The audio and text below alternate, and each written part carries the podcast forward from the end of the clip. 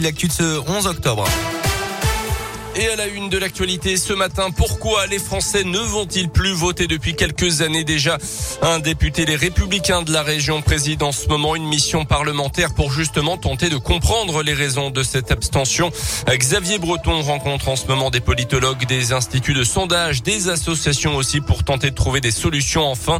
Et une grande consultation citoyenne est lancée.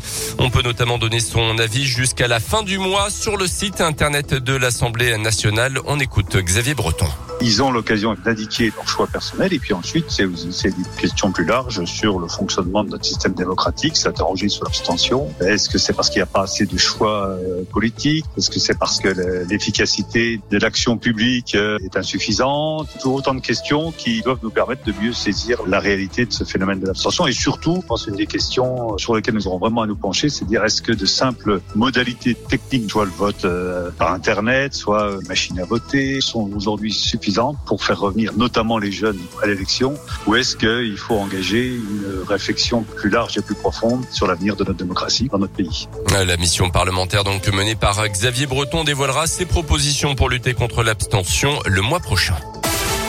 Dans le reste de l'actu dans le Puy-de-Dôme, il avait agressé des pompiers venus le secourir chez lui à Thiers au mois de décembre dernier.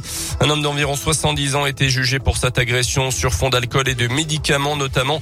Euh, son avocate a tenté de parler d'un discernement aboli de son client au moment des faits, mais le tribunal l'a quand même condamné à six mois de prison avec un sursis de deux ans. Lui s'en était pris un agent pénitentiaire, un trentenaire condamné à un an de prison ferme par le tribunal de Clermont alors incarcéré à Rion.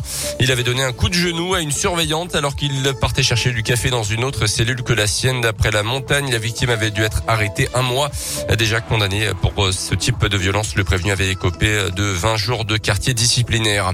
Encore une rêve partie dans le Puy-de-Dôme. 300 teufeurs se sont réunis samedi soir sur la commune d'Hermant dans l'ouest du département. L'événement organisé dans une zone boisée n'avait pas été autorisé. Les gendarmes sont intervenus de hier pour évacuer les fêtards d'après la montagne.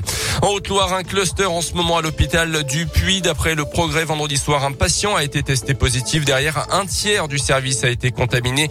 Le centre hospitalier Émile Roux du Puy-en-Velay a été suspendu, a donc suspendu les visites dans ce service. Un seul des huit malades était vacciné, mais immunodéprimé.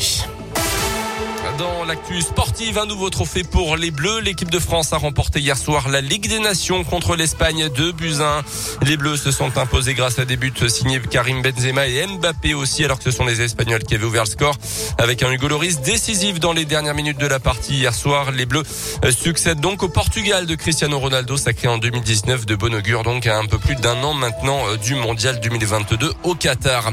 Et puis du hand féminin pour terminer l'équipe de France championne olympique en titre cet été au Japon, mais privé de nombreuses joueuses cadres, a souffert, mais s'est quand même imposé face à l'Ukraine 28 à 25 match de qualification pour l'Euro l'année prochaine.